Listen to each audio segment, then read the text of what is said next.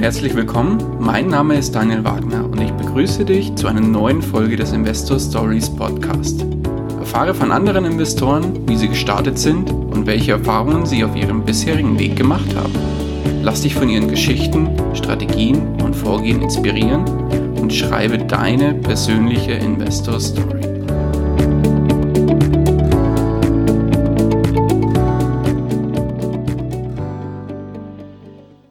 Hallo und herzlich willkommen zu einer neuen Folge des Investor Stories Podcast. Heute zu Gast bei mir Miriam Moser bzw. Miriam Hermsdorf in Spee, weil du heiratest bald. Miriam, grüß dich. Ja, hallo Daniel.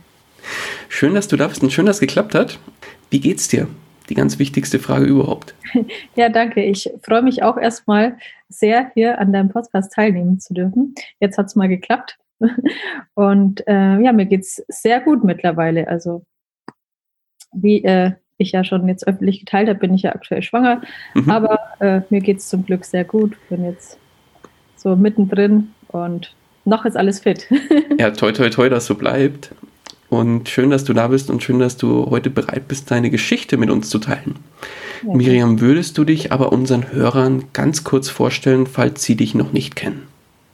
Ja, sehr gerne. Also, mein Name ist Miriam Moser, beziehungsweise jetzt in Kürze Hermsdorf, sind nur noch ein paar Tage. Von daher äh, ändert sich das bald. Ja, ich bin 32. Wir wohnen in Leipzig, beziehungsweise auch in Kürze. Umzug äh, steht jetzt vor der Tür, sind gerade dabei und äh, bauen uns dann dort auch nochmal Büro und privat eben etwas auf. Mhm. Ja, ansonsten kriegen jetzt unser erstes Kind, sind Unternehmer, also zusammen mit meinem Partner Alexander Hermsdorf. Mhm. Und vor zwei Jahren als Unternehmer gestartet, äh, mit äh, Immobilieninvestment schon vor ja, gut acht Jahren, bald achteinhalb Jahren angefangen. Oh, wow, okay. Ja, genau. Das so mhm. kurz zu meiner Person. Mhm. Und ihr betreibt ja auch zusammen den Kanal Immobilien mit Kopf. Magst du genau. auch vielleicht kurz zwei, drei Sätze dazu erzählen? Ja, hier geht es eben einfach darum, die Community mitzunehmen, also sowohl an unserem Immobilienalltag, der wirklich seit zwei Jahren nur noch aus Immobilien eben besteht. Wir haben uns dann komplett darauf fokussiert und äh, ja, machen hier eben sehr vielfältige Sachen. Also zum einen Fix und Flip, zum anderen aber auch die Bestandshaltung, ähm, nehmen da auch eben dann viel auf die Baustellen mit, wenn wir Fix und Flip machen, zeigen die Projekte live, auch im Zeitverlauf, wie das Ganze dann abläuft. Mhm. Und versuchen aber natürlich auch zusätzlich noch die Theorie darzulegen. Ja, und hier einfach möglichst flächendeckend, sage ich mal, alles, was rund um die Immobilie, was es da so gibt, ähm, ja, der Community näher zu bringen. Gehen auch sehr, sehr gerne in den Austausch. Gerade auch ähm, über Instagram läuft der Austausch natürlich sehr direkt, auch über YouTube mit den Kommentaren und das macht einfach Spaß. Also wächst ja Stück für Stück, wächst immer mehr. Mhm. sehr gut. Ja, äh, die Marke Immobilien mit Kopf äh, beziehungsweise das Online-Business ist ja nur ein Baustein unseres immobilienwirtschaftlichen Wirkens. Das heißt, ähm, die Marke Immobilien mit Kopf ist ein Teil der Moser Hermsdorf Invest GmbH und das ist eben unser Unternehmen, was der Alex und ich vor zwei Jahren gegründet haben. Und in diesem Zuge haben wir uns dann eben auch vom Angestellten-Dasein beide verabschiedet und komplett in die Selbstständigkeit begeben. Und äh, wir haben verschiedene Säulen in der Mose Hamstorf Invest GmbH oder kurz MH Invest. Ähm, und das wäre eben einmal das Online-Marketing, dann aber auch die Immobilienvermittlung. Also das heißt, wir sind auch als Makler tätig und wir können hier sogar deutschlandweit unterstützen, wenn jemand seine Immobilie verkaufen möchte, weil wir uns mittlerweile ein großes deutschlandweites Partnernetzwerk aufgebaut haben und ja, können sozusagen in nahezu jeder städtischen Region in Deutschland auch dann den passenden, von uns geprüften, kompetenten Partner an die Seite stellen. Und ja, deswegen, wenn jemand da eine Immobilie zu verkaufen hat, kann er sich jederzeit an uns melden und wir helfen dann weiter. Ja, ansonsten äh, haben wir natürlich auch die Bestandshaltung. Allerdings jetzt das hauptsächlich nicht, noch nicht in der GmbH, sondern das hauptsächlich noch privat. Aber perspektivisch äh, wird auch diese Säule sicher verstärkt werden. Jetzt aber, gerade auch am Anfang, haben wir uns dann eben mehr auf die Immobilienvermittlung und auch auf den Immobilienhandel fokussiert. Das heißt, wir betreiben auch viel Fix und Flip oder reine Flips. Das kommt immer ganz aufs Objekt an, welche Maßnahmen wir hier ähm, machen. Also entweder ist es eine ganz einfache Aufwertung, dass wir einfach sagen, ja, wir zum Beispiel renovieren wir eine kleine Wohnung ganz einfach und verkaufen es dann weiter, stagen das Ganze natürlich auch oftmals. Also gerade mit Homestaging kann man ja im Verkauf nochmal einiges rausholen. Oder aber wir haben zum Beispiel auch ein Großprojekt in Dresden, wo wir dann wirklich ähm, über das komplette letzte Jahr ähm, ein ganzes Mehrfamilienhaus umgebaut und kernsaniert haben. Da sind wir jetzt gerade in der finalen Fertigstellung und in der Vermietung. Dann ist das Projekt auch abgeschlossen. Es kann danach sozusagen als äh, komplett rundum sorglos Paket an Kapitalanleger verkauft werden. Ähm, ja, das wäre jetzt eben ein sehr, sehr großes Projekt und wo man dann auch wirklich mal ein Jahr dranhängt oder sogar länger. Ähm, oder wir machen aber auch ganz einfache Flips, wo man einfach nur kauft und durch den Einkaufsgewinn halt schon die Wertschöpfung ähm, herbeiholt oder dann zum Beispiel eine Mietanpassung durchführt. Oftmals liegen diese Häuser ja jahrelang ohne irgendwelche Mietanpassungen rum. Und da kann man wirklich mit kleinen Maßnahmen oder kleinen Problemlösungen auch dann im Verkauf wieder einen ganz anderen Faktor erzielen.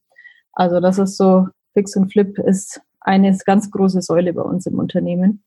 Ja, und das sind so die Bausteine und da, daraus besteht so unser alltägliches Handeln und Wirken. Wir haben auch eigene Mitarbeiter, haben auch von Anfang an mit einem Mitarbeiter gestartet, hatten dann zwischenzeitlich drei, jetzt sind wir bei zwei, haben aktuell jetzt wieder mehr mit Freelancern zusätzlich zu tun und haben einiges outgesourced. Da muss man halt so seinen Weg finden. Das taktet sich ja dann auch erst ein, wenn man frischer Unternehmer ist.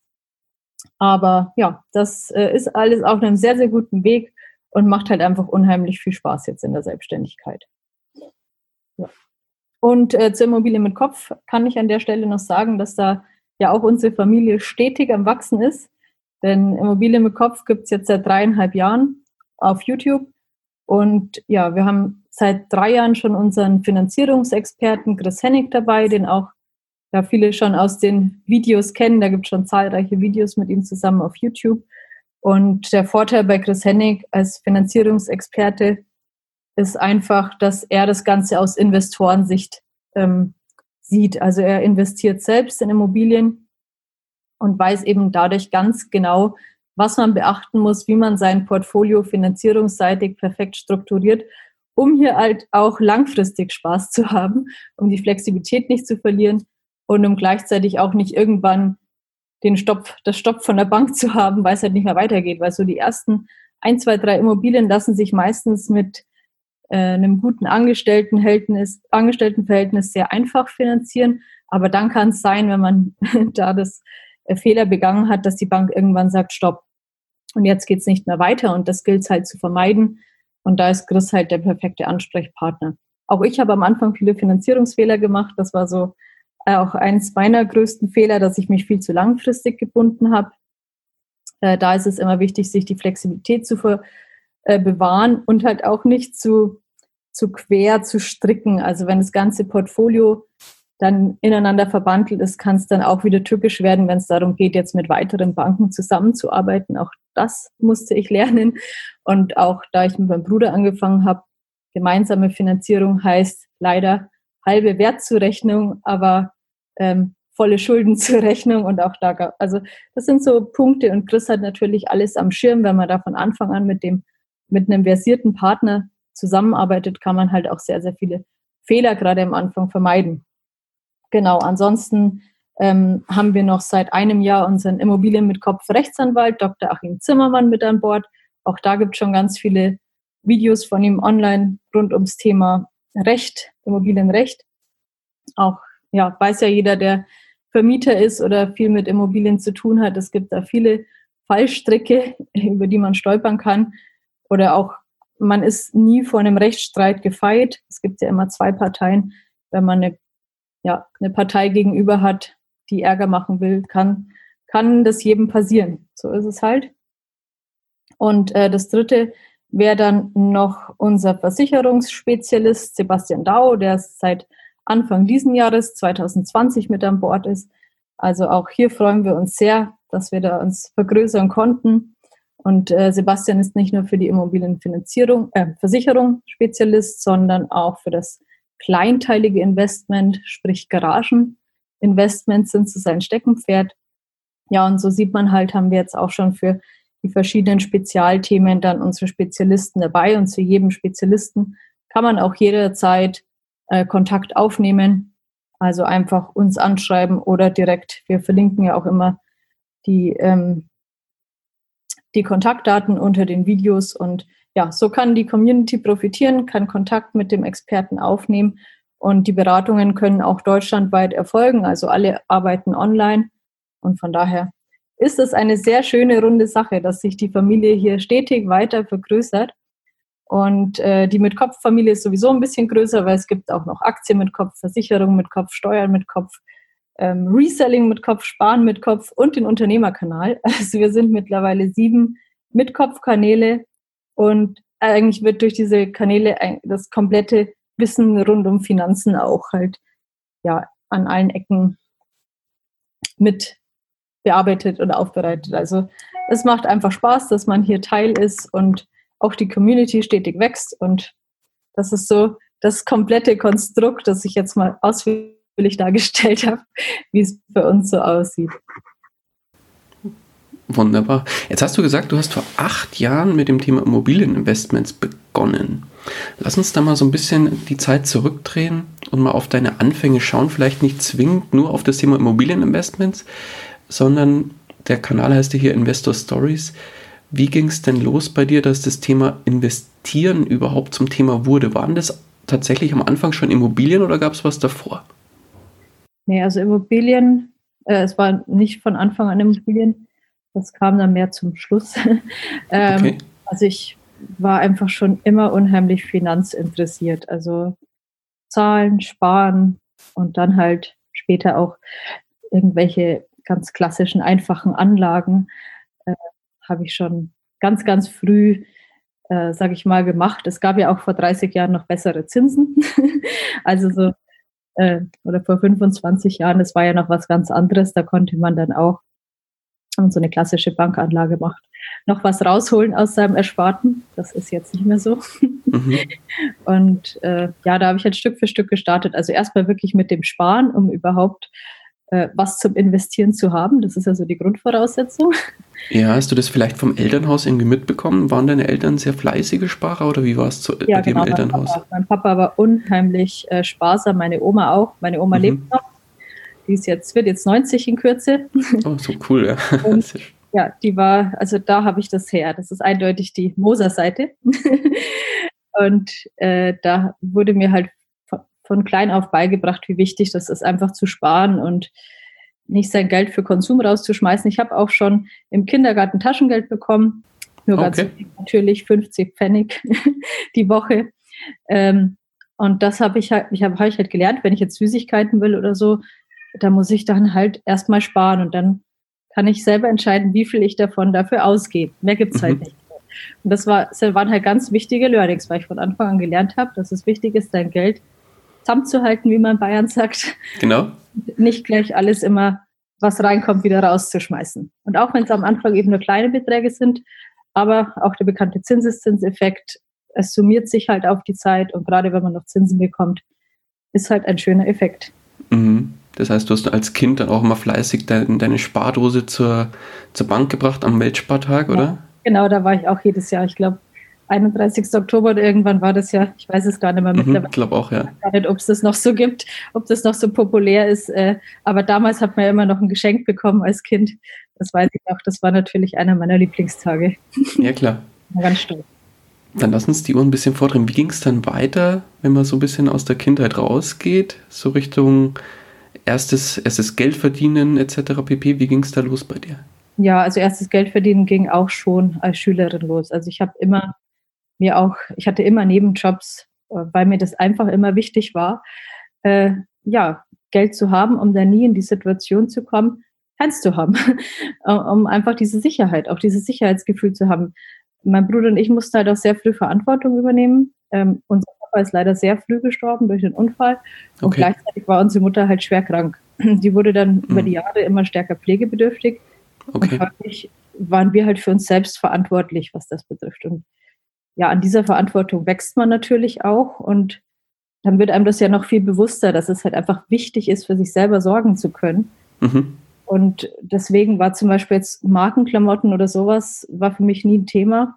Oder dass ich jetzt das neueste Handy gebraucht hätte oder irgendwie solche Spielereien, weil mir war es viel wichtiger, dass dieses Sicherheitsgefühl zu haben. Und ja, das hat man halt, finde ich, nur, wenn man auch einen gewissen Kapitalstock hat, dass man weiß, man wäre für alle Eventualitäten abgesichert.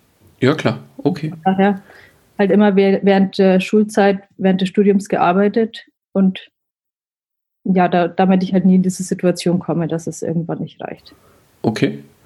Und wann ging das Thema los, wo du gesagt hast, so, und jetzt muss das Geld irgendwo mal auch angelegt werden und äh, ja, um mehr zu werden, um das Geld, um, um für mich quasi zu arbeiten? Ja, wirklich schon weit bevor ich 18 war. Also ich habe da ja schon immer mir irgendwelche damals halt noch klassischen Bankprodukte ausgesucht oder so Bausparer. Mhm. Den einen habe ich heute noch, weil da gibt es so richtig gute Zinsen. Die wollen mich dauernd raus haben, aber ich spare da immer noch schön meine 43 Euro jeden Monat ein. Okay. Ähm, und ja, dann habe ich auch so Rohstoffinvestments habe ich da gemacht in Plantagen, Teakholzplantagen in Vietnam und Panama. Oh, wie kamst du dazu? Interessant, auch Kakao. Das war auch mehr oder weniger über so einen Prospekt. Meine Mama war immer sehr umweltaffin. Mhm. Und dann hatten wir halt sehr viel auch eben, ja, mit solchen so Umweltprospekte und sowas. Und da kam dann eben mal, ist mal was reingeflattert und dann habe ich mich damit näher auseinandergesetzt. Ja, und dann halt noch so klassische Aktienfonds, wo ich mir dann auch mal mit 18 ein Depot angelegt habe und da angefangen habe zu investieren. Also solche, mit solchen Dingen bin ich dann gestartet und ja, gab immer gute Zinsen, bin immer gut mit Plus, mit Plus raus oder habe immer was, äh, ja, fiel immer was ab und so ging es halt Stück für Stück, baut man sich dann halt was auf. Quasi den Schneeball ins Rollen bringen, wie man so schön sagt. Genau. Also einfach die Kombination aus Sparen, Geld zusammenhalten, nicht zu viel unnötigen Scheiß zu kaufen und äh, und gleichzeitig halt natürlich auch Geld zu verdienen und zu investieren, sodass auch wieder nochmal was dazukommt regelmäßig. Und das ist ja also die Quintessenz. Ja, klar. Und was waren dann so die Erfahrungen, die dich dazu gebracht haben, in das Thema Immobilien zu gehen? Ja, das war dann tatsächlich auch nochmal die Pflegebedürftigkeit meiner Mutter, äh, weil es wurde natürlich, also es wurde von Jahr zu Jahr schlimmer und entsprechend stiegen auch die Pflegekosten von Jahr zu Jahr. Und sie wollte halt auf keinen Fall ähm, ins Heim. Ihr war es halt wichtig, dass das alles zu Hause weiterläuft. Ja, da muss man natürlich da auch Kräfte dafür ähm, anstellen und das Ganze organisieren. Also wir haben da auch schon früh gemanagt mit Personalplanung und allem, dass halt einfach auch, wenn wir beim Studieren sind, mein Bruder hat auch studiert, also ich habe BWL in Nürnberg studiert, mein Bruder hat Medizin in Erlangen studiert, ähm, unser Zuhause war erreichbar, sage ich mal, innerhalb von einer Stunde ungefähr. Mhm. Wir konnten regelmäßig hin, aber wir waren natürlich auch entsprechend studiumbedingt auch weg. Und da musste das halt alles sichergestellt werden. Ja. Und da muss man viel managen, aber merkt trotzdem, so Pflegekosten sind wirklich scheiß teuer auf gut Deutsch. Ja. Ähm, selbst wenn man verdient und auch noch einen gewissen Kapitalstock hat an Ersparten, das ist verdammt schnell weg, wenn man da monatlich ein schönes Minus erwirtschaftet. Ja, klar. Dann war klar, es muss also noch, wir brauchen was, wo monatlich noch was da reinkommt. Dann habe ich halt überlegt, was würde sich da eignen und da bin ich halt auf Mieteinnahmen gekommen. Okay. Und so geht das dann los. Und, ja. und wie alt warst du da, als das, sagen wir mal, dann so spruchreif war, was du sagst, jetzt will ich da loslegen? Ja, also mit 23 ging es mit der Überlegung los. Und mit 24 habe ich gesagt, so, jetzt müssen wir es aber machen, weil noch länger überlegen, davon kommt nichts. Okay. Es muss jetzt losgehen. Und dann ging es auch echt schnell, weil dann haben wir im Herbst 2011, 2011, haben mein Bruder und ich gesagt, gut, oder also ich war so der, so die treibende Kraft, habe äh, angefangen zu suchen und habe dann aber mein Bruder ganz schnell überzeugt, hat er gesagt, ja, klingt alles schlüssig, machen wir so. Und dann haben wir ein kleines Apartment in Nürnberg gefunden. Das war damals tatsächlich das erste, was wir uns angeschaut haben. Aber es hat einfach gleich gepasst. Und okay. War natürlich damals noch schöne Preise Ende 2011. Glaube ich. Das sieht heute anders aus, ja. ja. Wobei Nürnberg ist noch überschaubar, weil ich, ich bin ja selber auch in Nürnberg sehr aktiv. Und im Vergleich zu München und ja auch anderen Städten ist es natürlich deutlich noch. Also es hat schon verdammt angezogen. Also allein wenn das erste Apartment sehe, das ist jetzt das, der doppelte, der doppelte Marktpreis. Also ja, klar. das hat sich schon enorm geändert in den letzten Jahren. Mhm. Okay. Und so. das heißt, du hast mit deinem Bruder zusammen das, das Apartment gekauft oder hat, genau. das einer von euch gekauft? Nee, wir haben zusammen losgelegt. Wir haben die ersten sechs Immobilien zusammen gekauft. Mhm. Und dann war der Punkt, wo mein Bruder gesagt hat, das wird ihm jetzt alles zu viel äh, neben dem Studium. Bei Medizin hat man halt auch nebenbei nicht so viel Zeit wie bei BWL. Oh, okay. das war bei mir ein bisschen gechillter, äh, sodass ich nebenbei sehr viele Kapazitäten hatte, auch noch habe ja auch noch gearbeitet nebenbei, aber es war halt, ich bin halt nicht so oft in die Uni gegangen, sag mal, wie es ist. Und ähm, das war mir jetzt da auch nicht so wichtig, irgendeine bestimmt, irgendwelche bestimmten Notendurchschnitt zu haben oder so. Da war mein Ehrgeiz nicht da, weil ich eigentlich schon immer wusste, ich werde mich eh selbstständig machen. Ich wollte es nur als Backup. Das ist dann wieder bei mir so diese, ja, dieses, äh, diese doppelte Seele. Ich möchte zum einen Sicherheit, aber ich wusste auch immer, ich brauche die Unabhängigkeit. Ich kenne das nicht anders, die Eigenverantwortung. Daher dachte ich mir als Backup, ja, das mache ich. Aber äh, Notenschnitt hat für mich keine Rolle gespielt. Insofern habe ich das auch ein bisschen ja, nebenbei.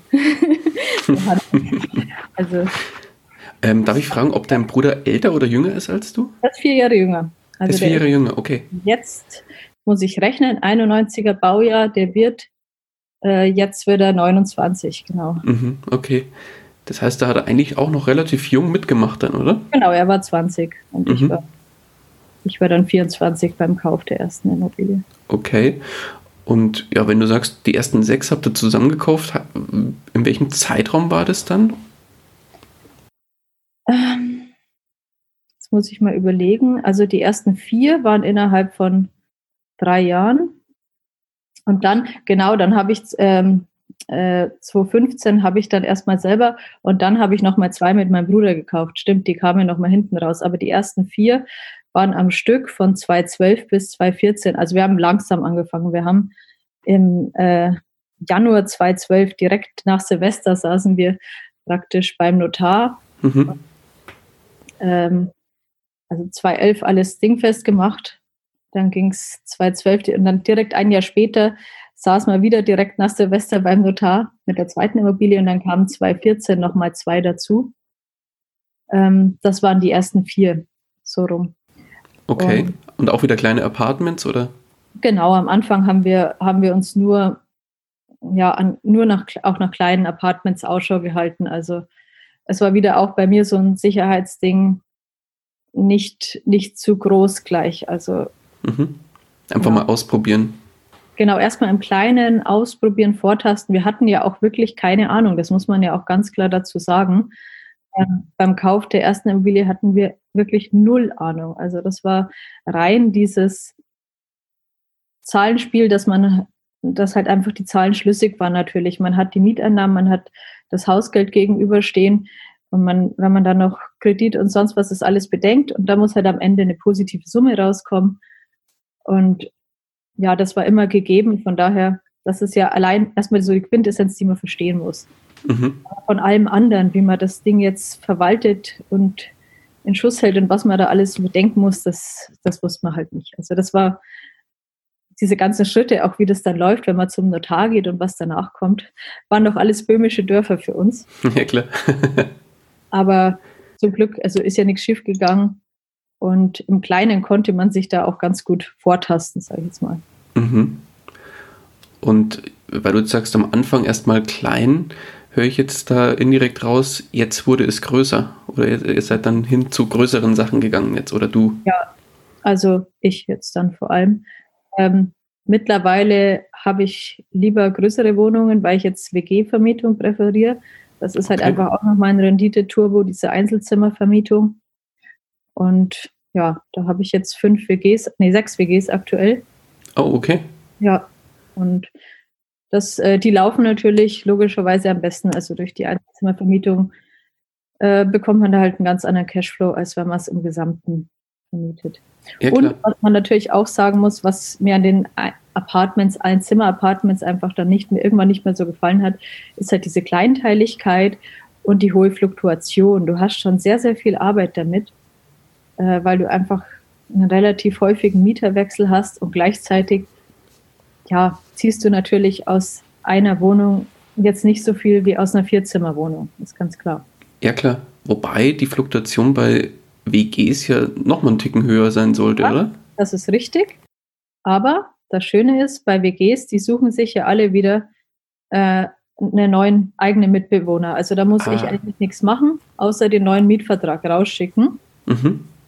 Und halt natürlich ein bisschen das Organisatorische mit äh, Daten schicken und so weiter. Aber das hält sich in Grenzen, weil der Hauptaufwand ist ja auch wirklich immer diese Neuvermietung mit neuen Mietersuchen, Besichtigungen machen und das fällt da alles weg. Also bei den WGs ist es so, man muss halt am Anfang einmal das Rad ins Laufen bringen, ja. am Anfang möglichst drei oder vier gute Leute aussuchen, wo man sagt, die passen und ich kann mir das in der Konstellation auch ganz gut vorstellen und dann halten die eigentlich den Laden dann selber am Laufen. Also die, die suchen sich dann schon wieder jemand, der zu ihnen passt und können das ja sowieso viel besser beurteilen, als wenn ich den irgendjemand reinsetze. Also das ist Win-Win auf allen Seiten. Ja, klar. Und die Wohnungen oder die WGs, hast du die dann auch wieder in Nürnberg oder woanders gesucht? Nürnberg und Dortmund, genau. in Dortmund, oh, okay. Wie kamst du auf Dortmund? Da, da bin ich mal wegen der Liebe hingezogen. Wir haben uns äh, damals noch in Nürnberg kennengelernt, also mhm. mein vorheriger Partner. Okay. Und äh, dann ging es bei ihm irgendwann beruflich zurück nach Dortmund und da bin ich halt nach einer Weile mitgekommen. Okay, das heißt, da hast du dann auch investiert in Dortmund. Genau, dann habe ich sofort da, also das Erste, was ich da gemacht habe, war angefangen, äh, mir äh, Immobilien zu suchen.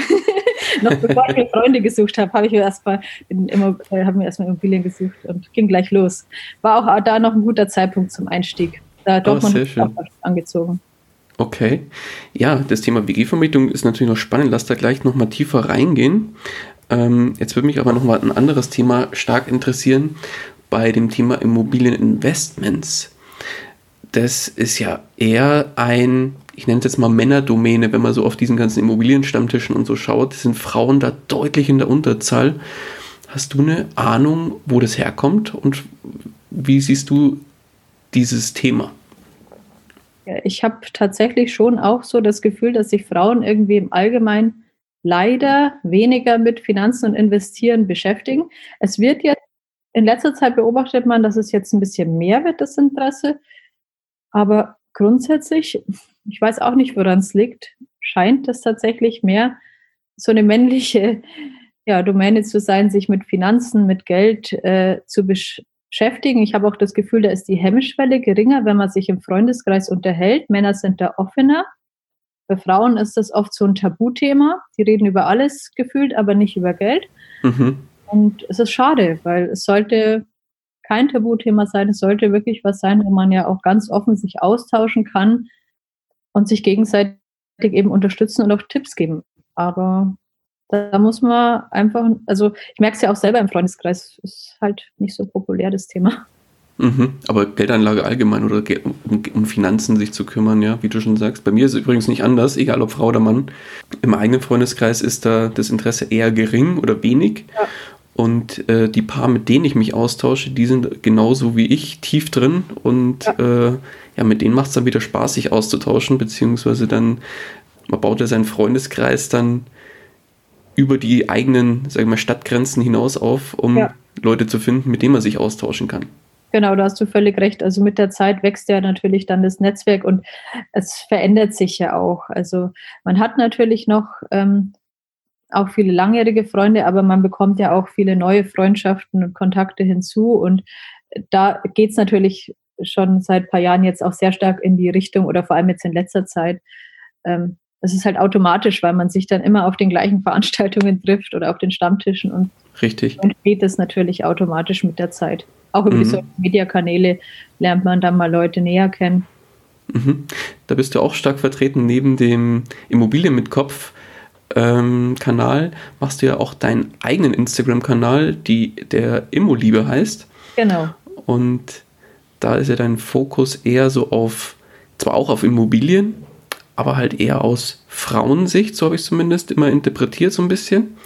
Und äh, auch Frauen in, in dem Bereich Selbstständigkeit. Also das, ich, ich folge deinem Kanal sehr, sehr gerne, auch wenn ich jetzt keine Frau bin. Ist auch jeder willkommen. ist geschlechtsunabhängig. Sehr gut, da habe ich ja Glück gehabt.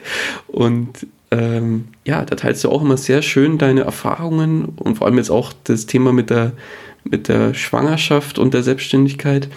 Vielleicht äh, lass da nochmal ganz kurz einsteigen. Wie, wie geht es dir gerade so mit der, mit der Schwangerschaft und der Selbstständigkeit? Ist das gerade, sage ich mal, was anderes als vorher oder läuft alles nach wie vor wie gehabt? Nee, also das ist natürlich äh, schon ein Thema, das auch Auswirkungen auf die Selbstständigkeit hat. Und jetzt, wo man da so mittendrin ist, ist wird einem das dann auch nochmal mehr bewusst, was das eigentlich bedeutet. Denn du bist ja natürlich einfach nicht zu 100 Prozent so einsatzfähig, jetzt nicht schwanger, weil es gibt, also erstens mal weißt du es oft nicht. Es gibt halt mal Tage, da hängst du einfach durch, schwangerschaftsbedingt. Äh, zum Glück verläuft meine Schwangerschaft im Großen und Ganzen super. Also ich darf da wirklich nicht jammern und äh, mir geht's gut. Ich habe auch das erste Trimester gut überstanden, aber gerade da hat man halt oft mit äh, Übelkeit oder Müdigkeit zu kämpfen. Viele, viele Frauen äh, hängen da richtig durch und das ja, das ist ja, es ist ja auch von Frau zu Frau völlig individuell.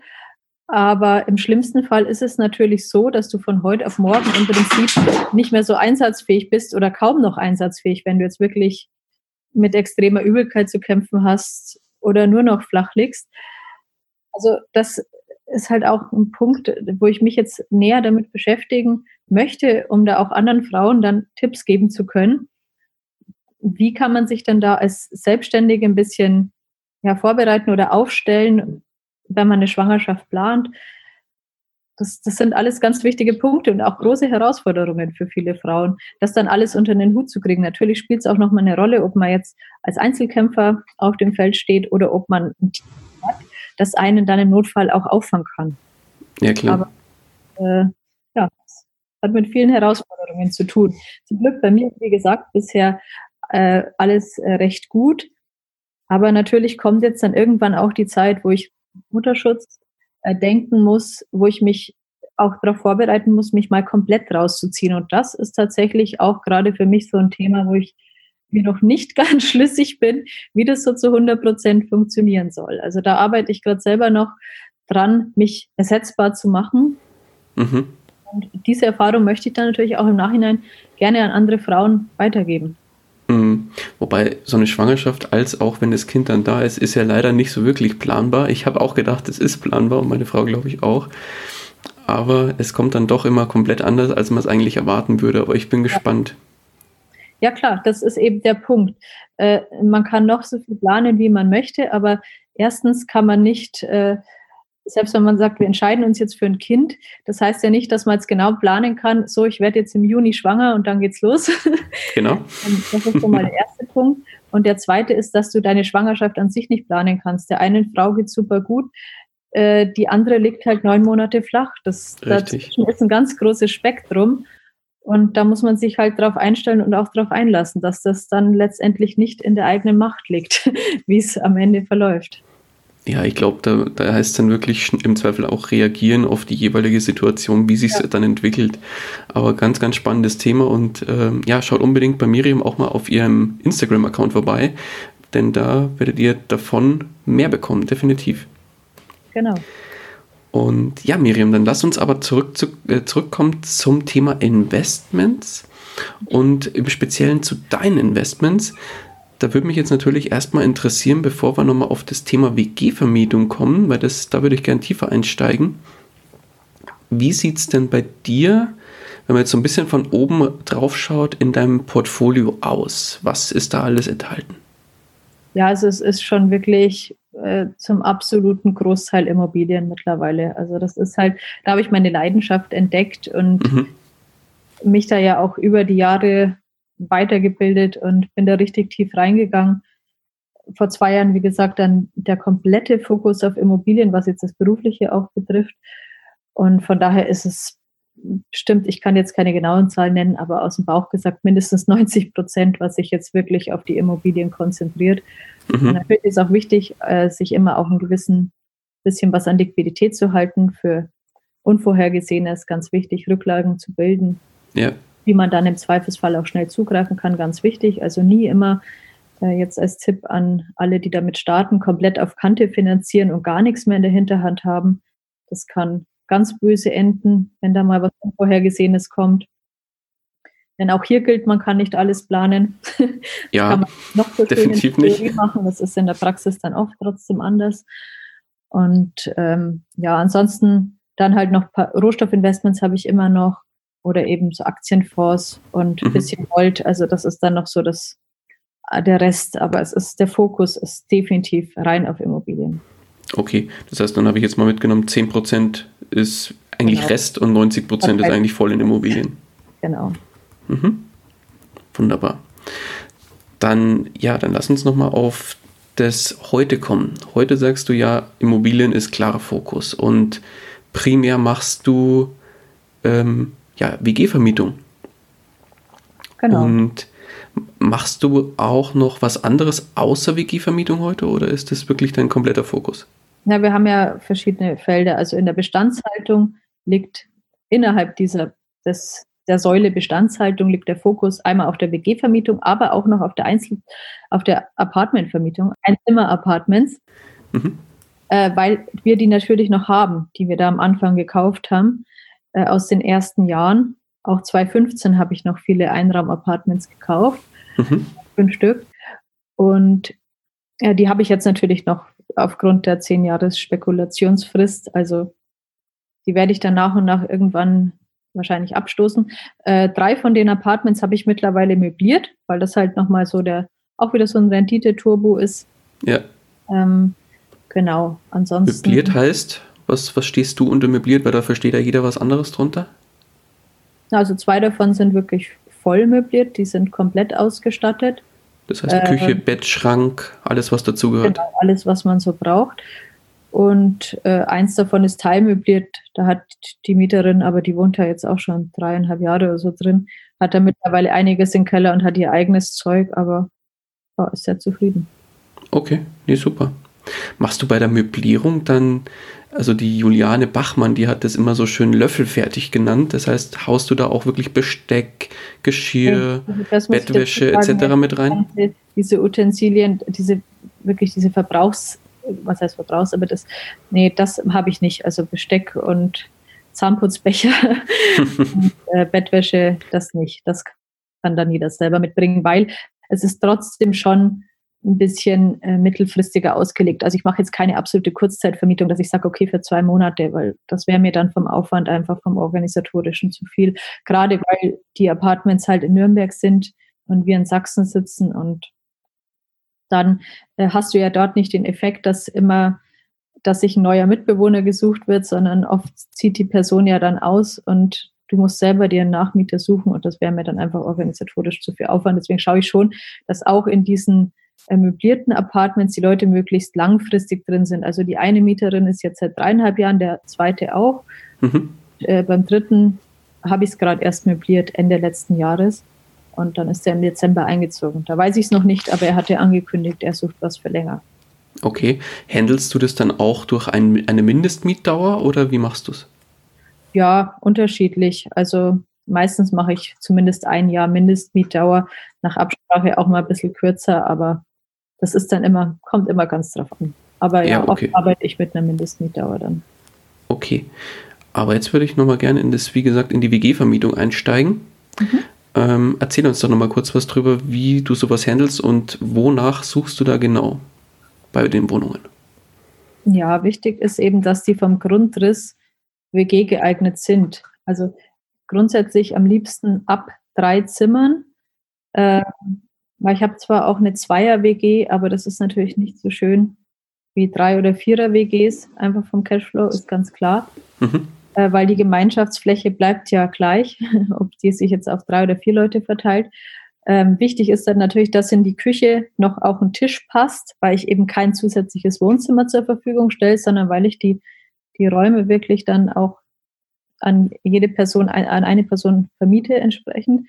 Und insofern ist wichtig, dass sie in der Küche dann ihren Tisch und ihre Gemeinschaftsfläche haben. Mhm und eben keine Gefangenenräume oder so bestehen, dass man durch an, in Zimmer 1 nur über Zimmer 2 kommt. Das macht dann natürlich keinen Sinn für WG-Vermietung. Also diese bösen Durchgangszimmer, wie man so schön sagt. Genau. Mhm. Das ist ganz, ein ganz wichtiger Punkt. Aber das äh, war es dann im Großen und Ganzen schon. Und am besten natürlich ist dann noch, wenn die Uni nah sind. Also in der Pampa ist es schwierig mit WG-Vermietung, weil ich natürlich hier schon die Studenten als Zielgruppe habe. Und da sollte dann schon was in der Umgebung sein, sowohl von der Infrastruktur mit den öffentlichen als auch ein bisschen was los sein, Bars, Restaurants, so möglichst alles irgendwo erreichbar innerhalb von weniger Minuten. Okay. Und wie stattest du die Wohnung selber aus? Also tatsächlich gar nicht. Also die habe ich bis jetzt nicht möbliert. Das ist gerade so ein Gedankengang, den ich auch selber habe, ob ich nicht die nächste mal, weil jetzt steht dann auch demnächst wieder eine an, äh, ob ich die nicht mal möblieren soll. Das ist jetzt gerade so, so ein Gedankengang, den ich auch habe. Ah, okay, das heißt, du vermietest genau, oder machst WG-Vermietung unmöbliert tatsächlich. Okay, auch keine Küche oder? Ja, doch, doch, Küche okay. tatsächlich schon, weil das macht keinen Sinn natürlich. Äh, wobei ich auch da damit arbeite, weil oft sind die ja da erstmal die Wohnungen leer und eine Küche äh, zu organisieren, gerade wenn man ein paar hundert Kilometer weiter weg ist und mit dem Einbau, das ist ja auch immer Action Arbeit. Deswegen mache ich es meistens so, dass ich das dann gleich die erste die erste Belegschaft der WG sozusagen organisieren lasse. Die haben dann den Vorteil, die dürfen sich selber eine Küche aussuchen bis zu einem gewissen Preis und okay. dann senkt sie halt den ganzen organisatorischen Sums dann erledigen. Die sollen sich eine aussuchen, die schicken mir die dann, ich segne das ab. Mhm. Und dann bestellen die die, äh, ja, machen entweder den Einbau selber oder lassen ihn machen. Das läuft eigentlich ganz gut. Das lasse okay. ich, also ich versuche wirklich so viel wie möglich einfach auch outzusourcen. Ja. Und ähm, bin ja, fahre clever. meist ganz gut. Ja, es ist ja auch wichtig, dass man, es, es kommt eh genug zurück, äh, viel äh, genug auf meinem Schreibtisch zurück. Ähm, der quillt eh regelmäßig über. Von daher ist es wichtig, dass ich nicht, mir nicht noch mehr Affen auf die Schulter setze und auch ein paar ähm, halt einfach abgebe. Und ich, äh, die das Idee mit der WG-Vermietung kam ja tatsächlich auch aus meinem eigenen Studentenleben. Ich habe auch immer in WGs gewohnt, weil auch wieder das Thema Sparsamkeit äh, wäre mir viel zu teuer gewesen, jetzt irgendwie ein Einzimmer-Apartment zu holen. Ja. Da habe ich mir immer kleine Zimmer innerhalb von WGs geholt und äh, habe in Nürnberg dann zum Beispiel drei Jahre lang in der Neuner WG gewohnt. Oh, okay. Also, die war, war sehr, riesig. Sehr groß. Ja. Und da war halt dann, kam einfach auch die Idee auf, weil da habe ich mir dann hochgerechnet, was unser Vermieter denn mit den neun Zimmern eigentlich jeden Monat äh, verdient. Und äh, mhm. Wahnsinn. Also das ist ja, das ist ja echt super. Und ähm, ja, so kam es dann. Da habe ich natürlich auch genug eigene WG-Erfahrung, dass ich genau weiß, worauf kommt es denn an. Und bei uns lief das auch immer so, dass wir uns selber einen äh, neuen Mitbewohner oder eine neue Mitbewohnerin ausgesucht haben. Das hätten wir auch nicht anders gewollt. Also wenn der uns da irgendjemand vor die Nase setzt, das ist ja einfach, bei uns war es immer wichtig, dass wir uns alle gut verstehen und dann will man sich selber seine Mitbewohner aussuchen. Und von daher ist es wirklich Win-Win für alle. Mhm. Hast du da konkrete Zahlen? Also wenn man jetzt zum Beispiel sagt, man hat eine Wohnung mit drei Zimmern, die könnte man, sagen wir mal, die hat 75 Quadratmeter, nur um jetzt mal die ja. Zahlen in den Raum zu werfen. Und die könnte man, ich glaube in Nürnberg ist so zwischen 9 und 10 Euro gang und gäbe pro Quadratmeter Standard. Sagen wir mal, da würde man die für 700 Euro kalt vermieten können. Mhm. Ähm, wie ist der Hebel in Richtung WG? Was könnte man mit, wenn man sagt, man hat drei Zimmer, die man einzeln vermieten könnte? Was sind da ja, so die kann Unterschiede? Ich ganz konkret sagen, weil ich genau oh, ja, 75 Quadratmeter WGs habe in Nürnberg. Perfekt. Und bald kommt dann auch noch eine. Und ähm, da bin ich bei gut 1000 kalt, also ungefähr. So, äh, die habe ich vorher halt noch, also die habe ich ab, äh, runtergerockt gekauft mhm. und habe die dann renovieren lassen. Natürlich keine Luxusrenovierung, weil wenn du als Zielgruppe Studenten WG hast, du weißt auch ganz realistisch, dass die wird runtergerockt, die Bude. Das ist einfach so. Da mhm. kannst du dir noch so schön die Musterstudenten reinsetzen. Damit du halt einfach leben, dass du auch eine höhere Fluktuation hast und eine höhere, einen höheren Abnutzungsgrad. Dann hat oft jeder noch zwei, drei Freunde, die er regelmäßig mitnimmt und dann ist die Bude einfach regelmäßig voll. Das ist halt einfach realistischer Gesichtspunkt. Mhm. Das heißt, was, was kam rein? Im Prinzip ein günstiger Laminatboden auf gut Deutsch gestrichen, Küche und fertig. Bad, Bad noch, weil das war halt wirklich, äh, lieber mache ich es dann auch einmal und dann passt, aber halt wirklich mit minimalen Aufwand möglichst kostentechnisch gesehen. Das sage ich. Ich instruiere natürlich auch vorher die Handwerker entsprechend, wenn ich mir die Angebote einhole und ja. sage ganz klar, keinen unnötigen Luxusschnickschnack, einfach nur modern, einfach, robust. Mhm, genau. ja, die wichtigsten Gesichtspunkte dann. Also kann man schon sagen, im Vergleich zur normalen Vermietung hat man so einen Hebel von ungefähr 30% Aufschlag bei WG-Vermietung. Ja, genau, so kann man das sagen. Okay, also ja, das ist schon mal. Prozent eigentlich, wenn man jetzt von 700 auf 1000 geht, dann äh, wären es ja 40 Prozent. Oder 40, ja, hast du recht, genau. Mhm. Ja, ja, ist ordentlich. Also fast, ja, nicht schlecht. Sehr schön. Okay. Und das wird auch nach wie vor weiterhin dein Fokus werden, wo du hin willst oder wo du hingehst, künftig. Genau, also das äh, habe ich jetzt für mich entdeckt mhm. und wusste es ja eigentlich schon lange aus der eigenen Studentenzeit, mhm. dass das halt ein perfekter Rendite-Turbo ist. Mhm. Und genau, darauf konzentriert. Und ich, ich kann auch gut mit Studenten. Also ich äh, war ja auch selber einer oder eine und ähm, ich weiß halt, ich kenne die Bedürfnisse, ich weiß auch, wie es innerhalb von WGs läuft und das ist natürlich auch nicht schlecht, so diese Erfahrungen dahinter hat, dass man dann auch weiß, wie man das Ganze handeln muss und wie man am besten mit gewissen Dingen umgeht. Mhm. Und wie gesagt, du machst die WG-Vermietung leer, also nicht möbliert. Küche ist im Zweifel was, was reinkommt und was du bezahlst ja. oder selber reinmachst. Und halt, ich sag, ich nenne es jetzt mal minimalistisch renovierst, mhm. dass es halt passt. Und worauf achtest du dann bei der Vermietung selber, wenn du dir die Studenten aussuchst? Ja, also grundsätzlich merkt, also oft suche ich die wirklich gar nicht mal live aus, sondern aufgrund der Entfernung halt oftmals dann tatsächlich nur ähm, online. Aber oft reicht dann wirklich schon ein Telefonat und auch die Kommunikation, dass man schnell merkt, auch wie so ein Mensch oft schon drauf ist. Also da kann ich schon mal ein paar immer aussortieren. Mhm.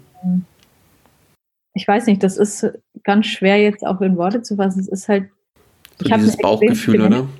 Also das ist bei mir, ich weiß sehr schnell, wie Menschen ticken oder kann es sehr gut einschätzen zumindest.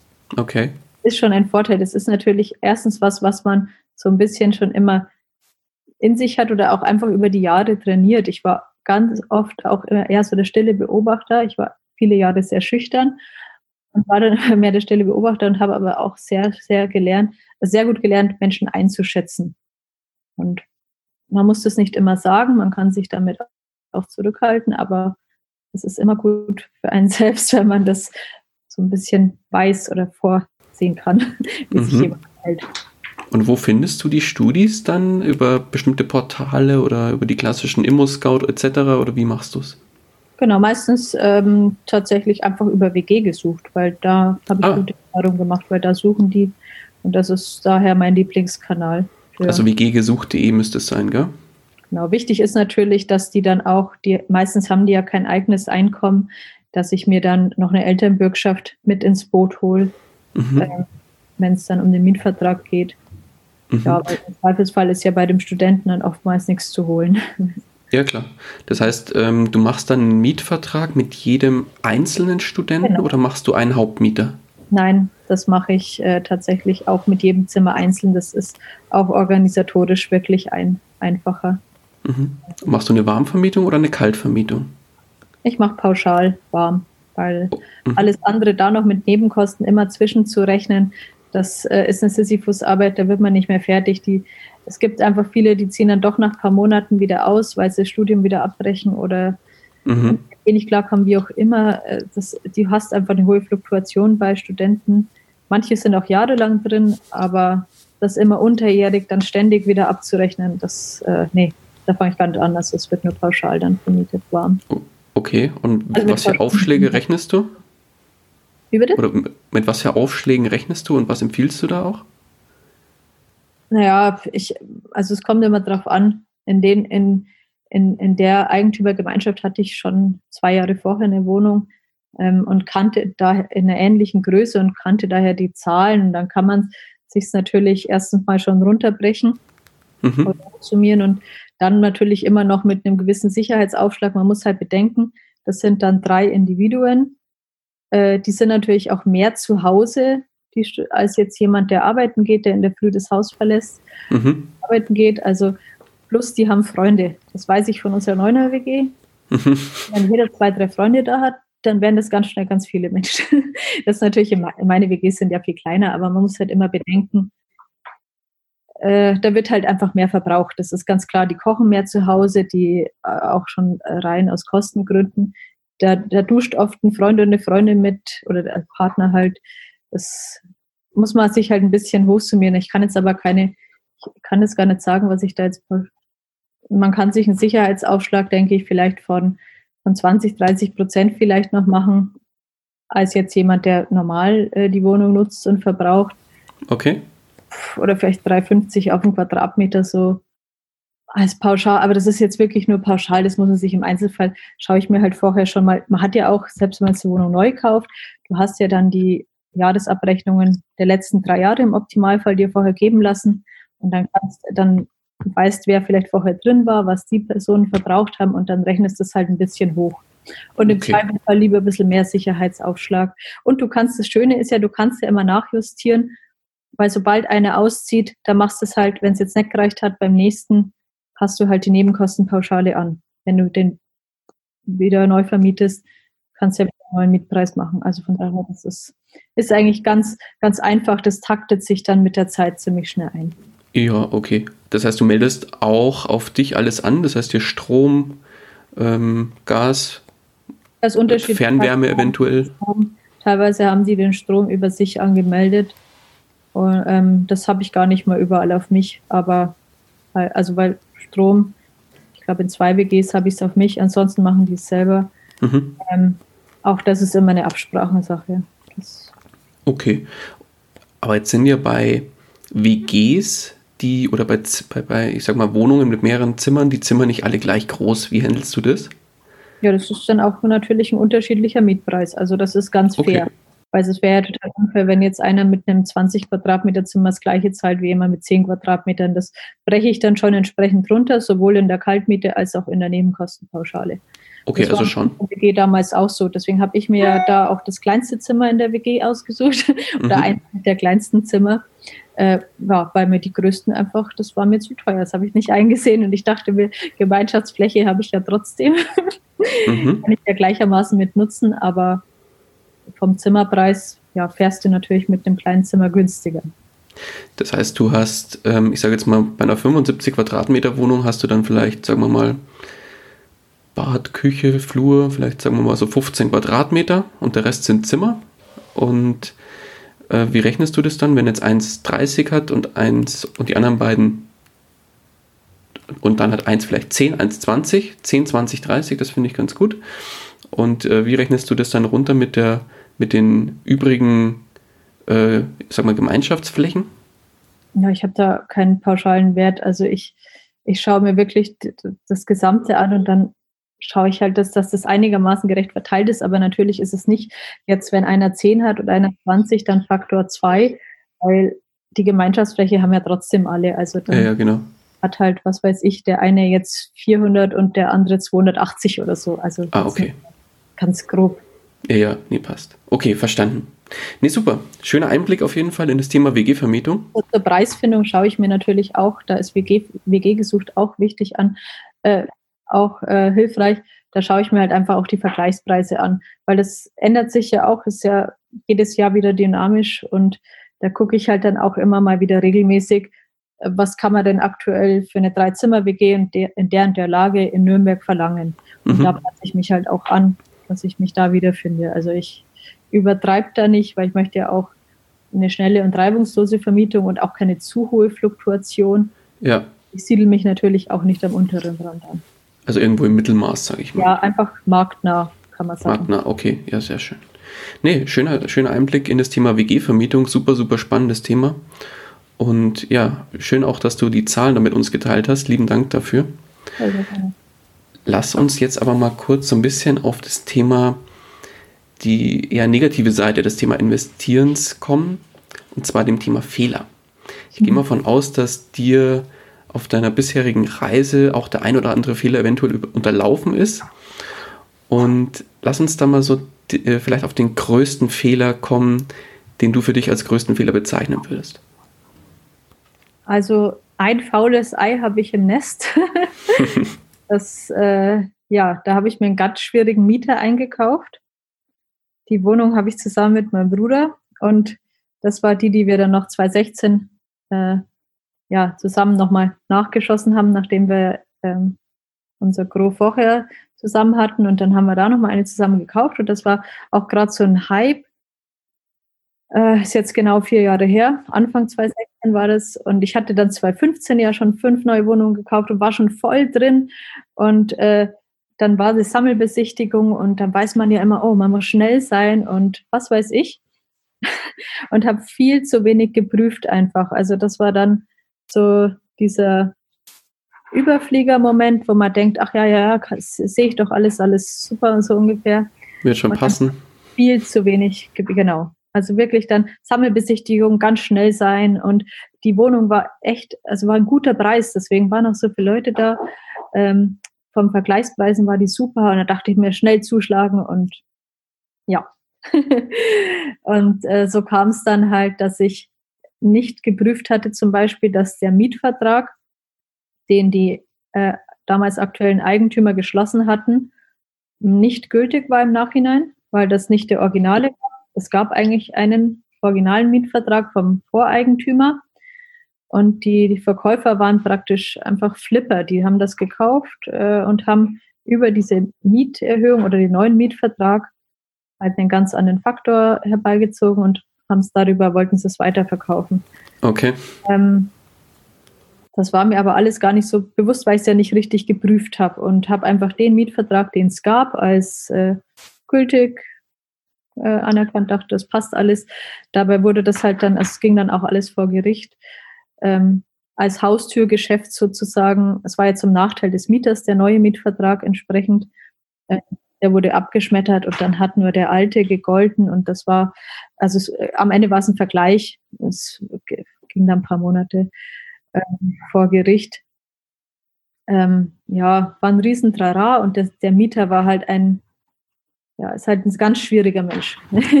ich möchte okay. ähm, mich nicht um Kopf und Kragen reden, aber der beim Notartermin habe ich dann eben von den von den Verkäufern erfahren, dass der, der hat, der hat wortwörtlich gesagt, ja, also der Mieter ist übrigens ein richtiges Arschloch. okay, und, sehr gut. Ja, da war ich, äh, da war ich dann natürlich etwas geschockt, aber da war es eigentlich auch schon zu spät. Das war halt dann zu kurz vor der Unterschrift und dann dachte ich mir, ja, kann ich schon handeln, kriege ich hin. Und da habe ich auch erst beim Notartermin erfahren, dass der Mieter beim Voreigentümer ganz regelmäßig nicht gezahlt hat. Okay. Und ja, das hat er dann alles äh, bewusst halt erst beim Notar gesagt, weil da muss man ja dann gewisse Dinge offenlegen. Aber ich habe es auch vorher nicht abgefragt.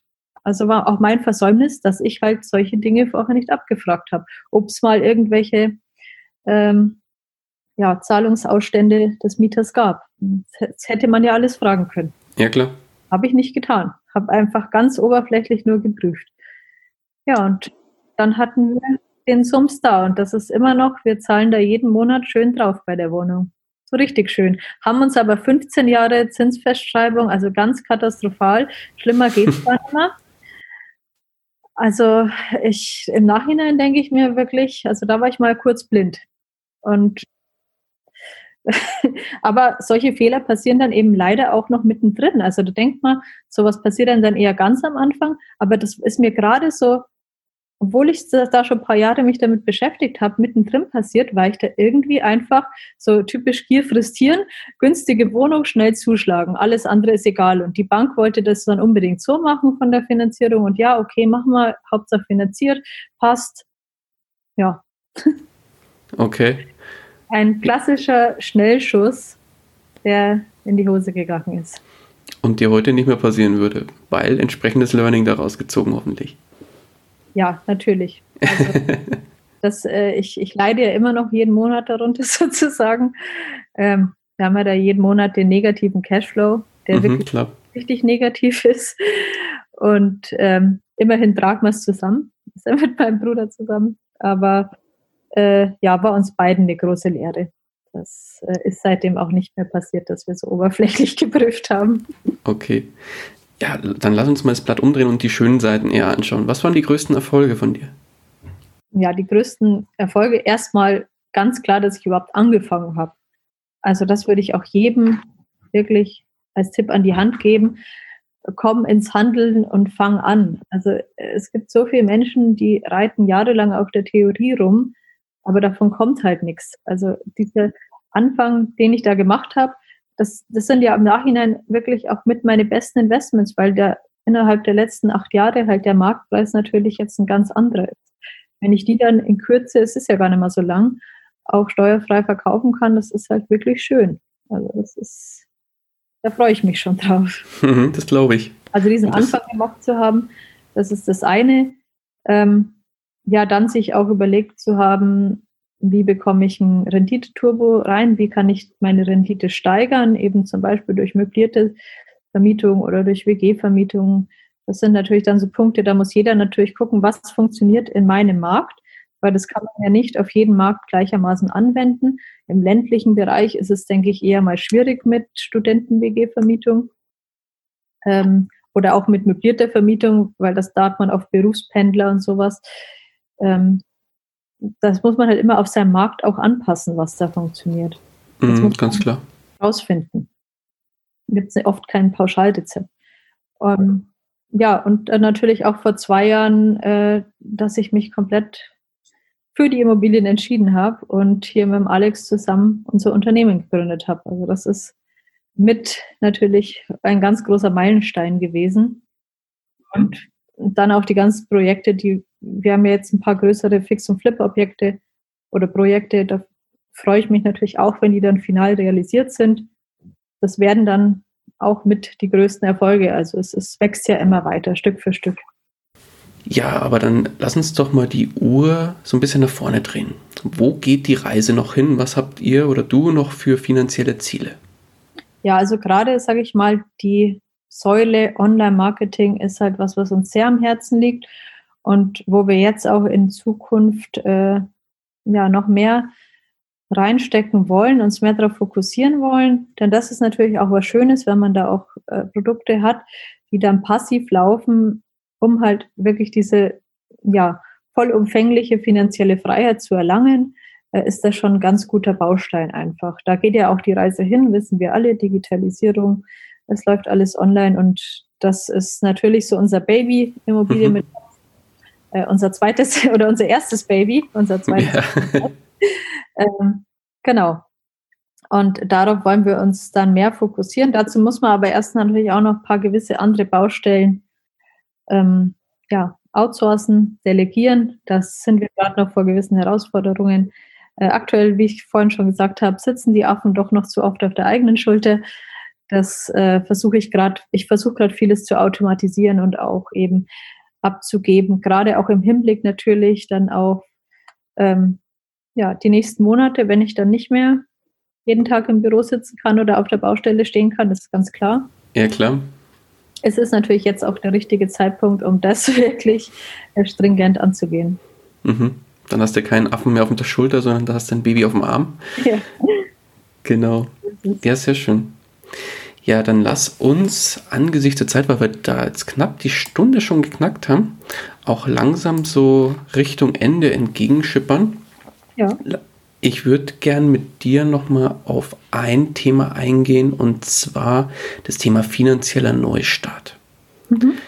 Jetzt stell dir mal vor, du wachst morgen auf und bist aber eine andere Person, hast aber dein heutiges Wissen noch, dein komplettes Netzwerk, das du dir bis heute aufgebaut hast, ist dir komplett resettet. Was du als Rahmenbedingung hast, als diese Person hast du 1500 Euro netto verdienst und hast auf dem Tagesgeldkonto 10.000 Euro zur Verfügung. Wie gesagt, dein Wissen hast du noch, dein Netzwerk nicht mehr und jetzt müsstest du finanziell neu starten. Was würdest du tun? Ja, also das ist eigentlich ganz einfach. Ich würde erstmal grundsätzlich meinen Lebensstandard an meine aktuelle Einkommenssituation anpassen. Ich habe jahrelang in WGs in Kleinzimmern gewohnt. Das würde ich dann so in der Art wieder machen. Also einfach die äh, Fixkosten gering halten, um möglichst halt da ein monatliches Plus noch zu haben. Das ist mit 1,5 netto alleine auch äh, definitiv möglich. Das habe ich mit weit weniger gut hinbekommen. Und ähm, dann natürlich, auch wenn man das heutige Wissen hat, äh, würde ich ganz klar sofort wieder im Immobilienbereich loslegen.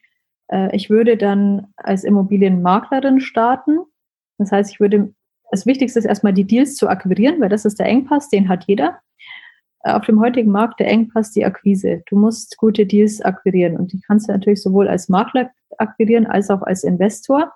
Wenn du dann als Investor aber nicht die Möglichkeit hast, mit eigenen Mitteln bereits äh, zu investieren, dann würde ich dir raten, such dir, äh, such dir einen anderen Investor, versuch mit anderen zusammenzuarbeiten und biete einfach deine Arbeitskraft, deine Zeit und die Akquisetätigkeit an und er soll das Kapital stellen. Also arbeite zusammen und dann kann man am besten flippen durch den Handel und äh, darüber halt erstmal den Eigenkapitalstock aufbauen und dann sukzessive wieder loslegen, selber investieren, Bestandshaltung, positiven Cashflow durch Mieteinnahmen und das, äh, ja, so ein breites Feld. Gleichzeitig auch unbedingt wieder Online-Marketing, loslegen, versuchen, dir ein Netzwerk, eine Community aufzubauen, digitale Produkte schaffen, und einfach über mehrere Quellen. Also ich bin immer ein Mehrsäulentyp. Ich mhm. äh, könnte, wer ist mein Sicherheitsbedürfnis, ich brauche da immer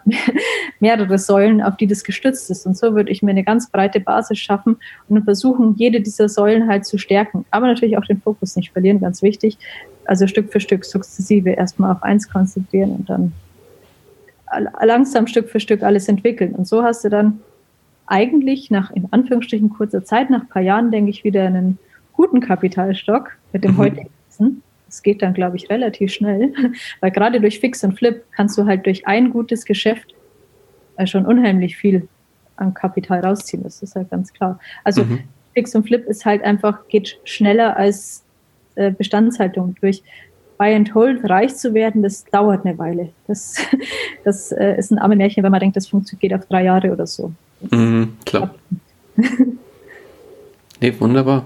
Schöne Tipps auch dabei für unsere Einsteiger. Ja, sucht euch, wenn es noch nicht von alleine geht, dann äh, bietet euch an, aktiv, aber ihr müsst halt auch was liefern und was äh, leisten. Also das heißt, äh, baut euch Wissen auf und äh, versucht einfach die Akquise da kreativ zu sein, weil das ist wirklich der Engpass, den jeder hat. Mit dem guten Deal kannst du zu jedem Investor gehen. Da wirst du eigentlich überall mit Handkuss genommen, wenn du es entsprechend anbietest. Mm, ganz klar. Sehr schön. Ja, Miriam, dann, wie gesagt, die Stunde haben wir geknackt, die haben wir geschafft. Das ging schnell. Die, ja, das ging schnell, so schaut es aus, richtig. Und ja, wenn dich einer unserer Hörerinnen oder Hörer erreichen möchte, wie kann man dich am besten erreichen? Ja, also natürlich findet man uns bei YouTube mit Immobilie mit Kopf äh, da wird es dann auch in nächster Zeit nochmal wieder mehr geben. Ähm, dann natürlich Instagram, auch Immobilie mit Kopf und Immoliebe. Mhm. Haben beide eben ein bisschen verschiedene Schwerpunkte. Und natürlich gerne unsere Facebook-Gruppe, wo sich dann auch die Community untereinander austauschen kann. Also sind wir jetzt auch schon bei über 6200 Mitglieder. Also da ist ein reger Austausch und da kann auch jeder seine Fragen stellen und bekommt da eine bunte Mischung aus erfahrenen Investoren und Anfängern. Da bekommt man immer eine ganz gute Hilfestellung. Sehr gut. Werde ich alles in den Shownotes verlinken, dann kann jeder da im Prinzip den Weg dann zu dir finden oder zu euch finden. Alles klar. Dann Miriam, dann danke ich dir ganz, ganz herzlich für deine Zeit, die tolle Geschichte, die du uns hier gelassen hast und die, den tollen Einblick in deine Investments. Und ja, von meiner Seite bleibt eigentlich nur noch zu sagen, viel Glück mit eurem Nachwuchs und viel Erfolg bei der Hochzeit. Die zwei großen Baustellen, die stehen dieses Jahr quasi noch an bei euch, aber wie viel. Nummer drei ist noch der Umzug in den Oh, und der Umzug. Ja, ja wenn dann richtig. Also wir wenn machen dann richtig. genau, wenn dann immer richtig. Volle Kanne. Ein rundum sorglos Paket, perfekt. Und dann ist alles abgefrühstückt. Genau. Sehr schön. Also wie gesagt, viel Erfolg beim, bei der Geburt und ich drücke die Daumen, dass alles gut geht. Und ja, ganz, ganz lieben Dank von meiner Seite nochmal. Und die letzten Worte des Interviews, die gebühren dir. Ja, also erstmal möchte ich mich natürlich auch ganz herzlich bei dir bedanken, Daniel. Das soll an dieser Stelle nicht untergehen. Vielen, vielen Dank. Hat mir sehr viel Spaß gemacht, das Interview. Und ich hoffe natürlich, ich konnte jetzt äh, einige Hörer ein bisschen inspirieren und auch ein bisschen was mit auf den Weg geben und freue mich dann, wenn ich den einen oder anderen wieder auf unseren Kanälen wiedersehe. Und ja, ansonsten, äh, ich wünsche euch allen gute Investments, packt's an. Das ist der erste Schritt. Umsetzung ist das A und O. Von der Theorie kommt nichts. Perfekt, schönes Schlusswort. Miriam, ich danke dir. Mach's gut. Alles klar, ciao, danke dir. Ciao. Das war's auch schon wieder mit dieser Podcast-Folge. Ich danke dir ganz herzlich fürs Zuhören. Wenn dir der Investor Stories Podcast gefallen hat, dann freue ich mich darüber, wenn du mir eine Bewertung bei iTunes hinterlässt. Das Ganze dauert keine zwei Minuten, jedoch unterstützt du damit mich und meine Arbeit für den Podcast. Außerdem möchte ich dich herzlich einladen, dich der Investor Stories Community über Facebook anzuschließen. Vernetze dich dort mit Gleichgesinnten, tausche dich mit anderen Menschen, die ebenso die Verantwortung für ihre Finanzen selbst übernommen haben, aus und profitiere vom Know-how vieler erfahrener Investoren. Neben dem aktiven Austausch erwarten dich regelmäßige Community-Aktionen, Gewinnspiele und noch vieles mehr. Den Weg zur Community findest du über www.investor-stories.de slash community. Ich freue mich, wenn du auch beim nächsten Mal wieder mit dabei bist. In dem Sinne, alles Gute und habe die Ehre, dein